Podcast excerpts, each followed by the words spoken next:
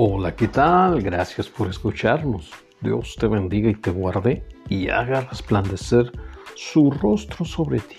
Hoy quiero que reflexionemos acerca de Recuerda, no te olvides de Dios. Leemos en el libro de Deuteronomio capítulo 6, verso 5 y 6. Y amarás al Señor tu Dios de todo tu corazón, de toda tu alma y de todas tus fuerzas.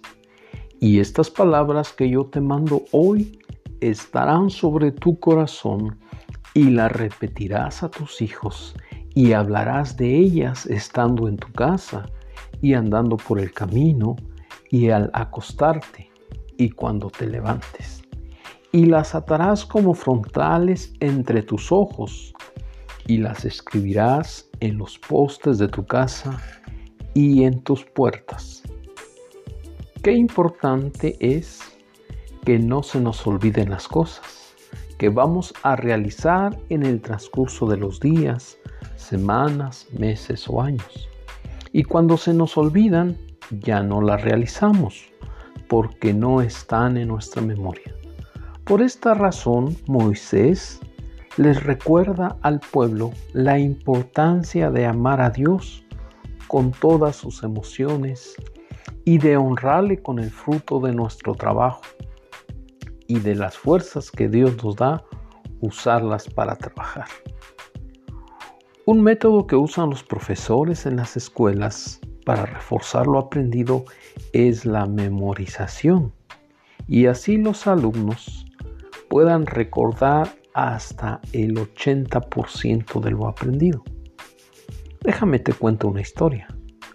Allá en provincia, un tío le daba un consejo a su sobrino de tan solo 12 años de edad.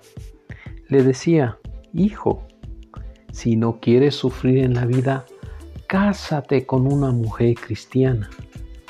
Pasado el tiempo, cuando lo veía, se lo recordaba. Transcurrieron 20 años y el tío volvió a ver a su sobrino él alegre cuando lo vio le dijo, tío, tío, escuché su consejo, ya me casé con Cristina. A lo cual el tío triste le contestó, ay hijo, se te olvidó el consejo que te di. Te dije que te casaras con una cristiana, no con una mujer que se llamara Cristina.